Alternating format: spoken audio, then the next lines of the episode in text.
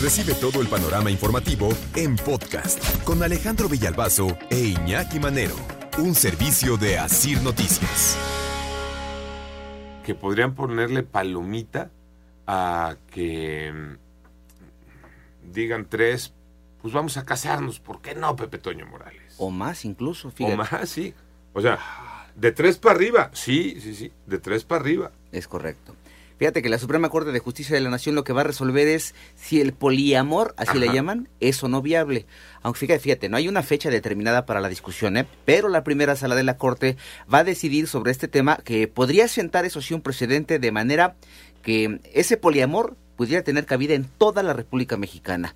Eh, para que quede claro el concepto, buscamos a la experta que tenemos aquí en estos temas, a la sexóloga Fortuna Dichi, y le preguntamos qué es el amor. Esta fue su respuesta. El poliamor es amar a más personas, tener varios vínculos al mismo tiempo, todos informados, todos tienen que estar de acuerdo. ¿Y cómo es que llegó este asunto al máximo tribunal del país? Les voy a platicar. Datos, 10 de noviembre de 2020. Se publica en el periódico oficial de Puebla el decreto por el que se reforman varios artículos del Código Civil Estatal. De todos ellos, los que a nosotros nos interesan son artículo 294, 297, porque hablan del matrimonio y del concubinato como uniones voluntarias entre dos personas. Ahí te van los artículos. 294 nos dice que el matrimonio es un contrato civil por el cual dos personas se unen voluntariamente en sociedad para llevar una vida en común con respeto, ayuda mutua e igualdad de derechos y obligaciones.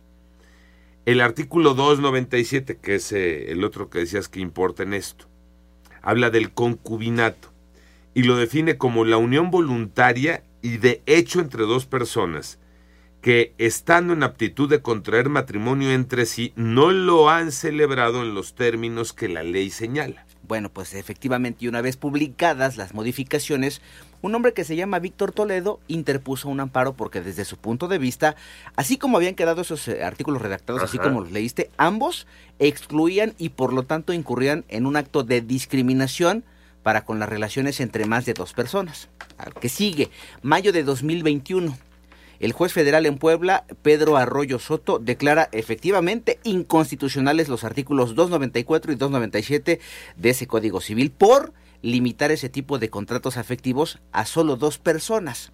Bueno, el razonamiento de quien interpuso el amparo, que es el quejoso, decía, es que no busco mantener múltiples matrimonios simultáneos, lo que busca es una redefinición legal del concepto de matrimonio y concubinato para que se reconozcan a nivel nacional las uniones múltiples.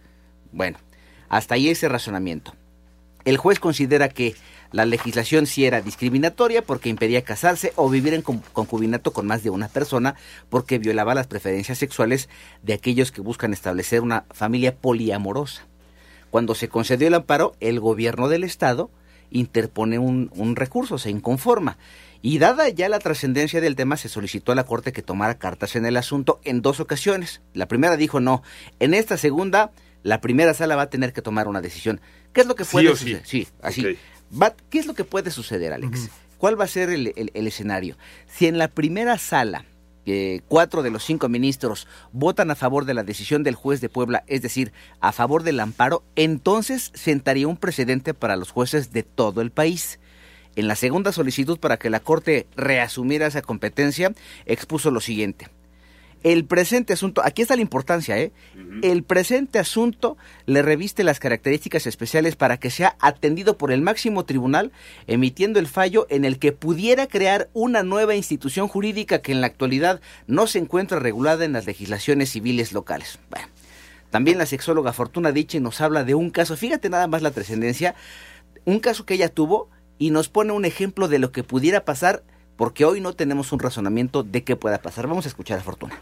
Yo, por ejemplo, tuve una trieja, es una mujer y dos hombres, y decidieron tener un hijo y no saben de quién es. O la misma noche tuvieron relaciones sexuales los dos con ella y nació la bebé. No sé qué hicieron a nivel legal, por ejemplo, para registrar a esa niña. Seguramente en el acta tuvieron que solamente poner a uno. No sé si es uno que es con el que está este, casada legalmente, así este tema, esa es la trascendencia, ¿eh? O sea, ¿qué haces en términos legales cuando la relación es de, de más de dos personas, tres, cuatro tal vez? Aquí, en el caso que expone Fortuna, este, bueno, pues ya hay pruebas de, de paternidad, ¿no? Se puede, por eso ella decía, yo te puedo decir quién, pero las personas que están en, este, en esta historia... No dicen, quieren. No, ¿De acuerdo? porque son parte de lo mismo.